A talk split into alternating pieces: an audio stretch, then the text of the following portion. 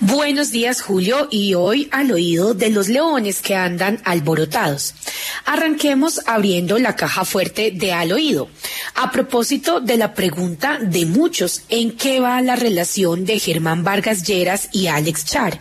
Les puedo confirmar que hace menos de un mes Germán Vargas Lleras y Char hablaron muy, pues, de una manera muy cercana.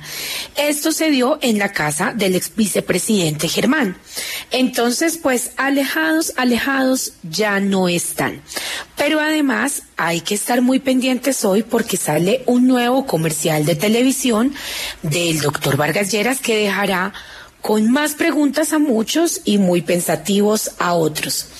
Y al oído también les cuento que al que le tocó jugar de defensa fue el candidato Federico Gutiérrez, quien se encontraba en un recorrido entregando sus volantes en Popayán y ánimos de la campaña del candidato Gustavo Petro empezaron con unas arengas y los candidatos, obviamente las personas que acompañaban a Fico se molestaron al punto que al candidato le tocó ponerse en el medio para evitar que algo sucediera. Y lo que les dijo fue, es con respeto que debemos estar en esta contienda.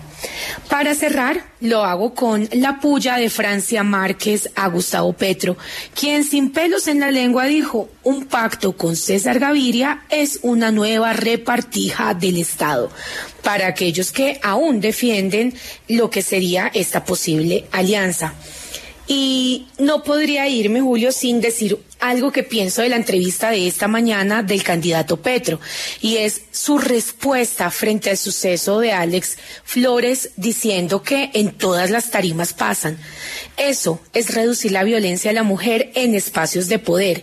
Normalizar la agresión es la que hace que muchas hoy callen ante el maltrato de estos que posan de honorables y poderosos. Es una vergonzosa respuesta y yo sí debería decirlo. Entonces, eh, así cerramos. Soy Catalina Suárez en Al Oído W.